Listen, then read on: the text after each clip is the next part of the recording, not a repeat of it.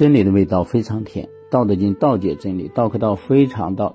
这一讲我们讲《道德经》的第三十四章：大道泛兮，其可左右；万物恃之而生而不辞，功成不名有。以养万物而不为主，常无欲，可名于小；万物归一而不为主，可名为大。以其中不自为大，故能成其大。天下皆谓我道大，是不孝。夫为大，故事不孝。若孝，久矣，其细也夫。上面呢，这个这一章主要的内容啊，就是。呃，天下皆为我道大，事不孝。夫为大，故事不孝。若孝，久矣，其细也夫。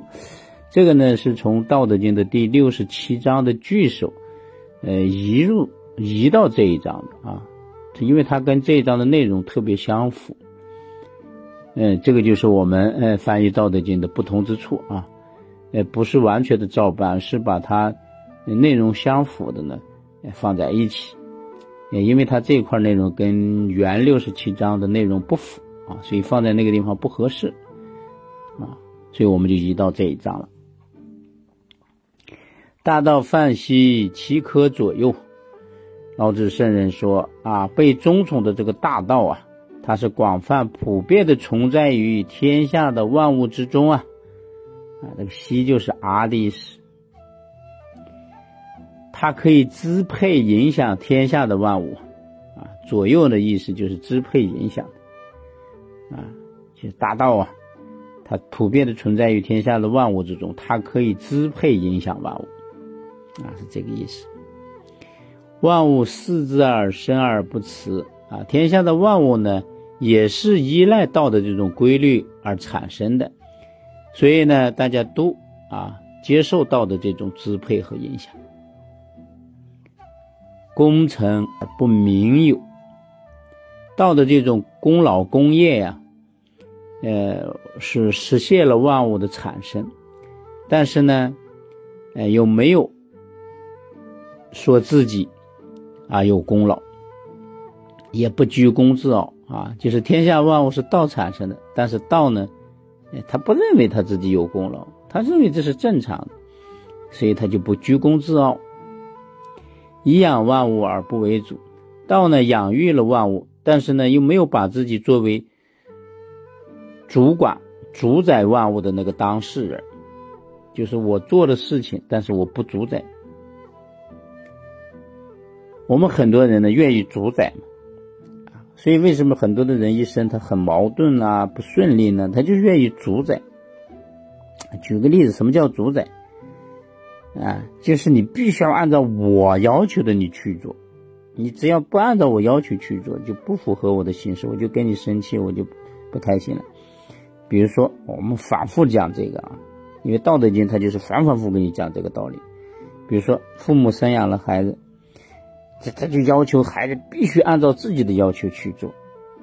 啊，你上学你必须按照我告诉你要学文科学理科，你不听我就生气，你必须按照我的要求去做。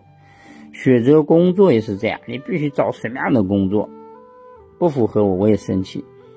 尤其是找对象啊，为什么现在的这孩子们找对象，现在为什么出现这么多的矛盾，跟父母闹意见？父母就是必须按照自己的要求，你要找成什么样子的，按照他的要求去找，你按照你的要求去找，他就不同意。啊，他就生气，他就闹事，这就是主宰，所以主宰往往会带来很多的烦恼，带来很多的不便利。看上去好像发心是好的，那结果不好，连道、宇宙的本源他都不主宰，所以我们要向道学习。常无欲，可名于小啊。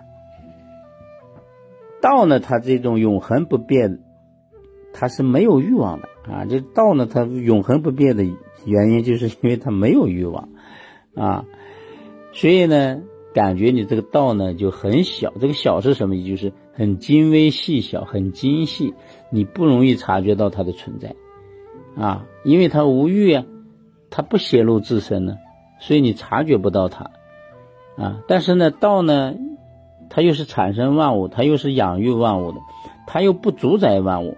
所以有时候你察觉不到它的存在，所以你感觉到道的这种细小精微嘛？所以道这个小呢，它就是它的特征，你不容易察觉到它的存在。万物归一而不为主啊，所以天下的万物呢，它是归附于道的这种规律法则之下的。道呢，因为啊又不作为万物的所有者啊，可名为大。他生养了你，养育了你，但是呢，他又不主宰你，所以你不就佩服他吗？啊，这可名为大嘛？你察觉不到他的存在是一个方面，但是你又觉得他很伟大。啊，可名为大。你又从另一方面，你又觉得道呢，哎呀，非常的被尊崇，令人敬仰。以其中不自为大，故能成其大，就是因为道这种啊，不把自己啊标榜自己，不把自己做成好像老大的样子一样，所以呢，才能真正实现道的这种伟大啊。人们为什么敬仰你？就是你做到了啊，你又做得很好。但是你又不标榜自己，你又不主宰别人，所以大家更敬佩你所以才叫伟大。天下皆为我道大，是不孝。所以天下所有的人呀，或者事啊，或者物啊，啊，都对我说呀，道啊，分布的范围如此的广泛，作用如此的巨大，好像到目前为止还没有发现跟道一样的东西的存在。就好像道是唯一的嘛，还没有发现一个像道这样，哎，生养了又不主宰，还不居功。福为大，故事不消啊。说这个福啊，就这个语气词啊，就是那是啊，因为道它确实是真实的、广泛、普遍存在于天下的万物之中，它的作用是无可替代的、唯一存在的。啊，故事不孝啊，就是。所以呢，好像还没有另外一个跟道相类似的，可以替代效仿道的东西存在，还没有，道是唯一的。若效久矣，其细也夫啊！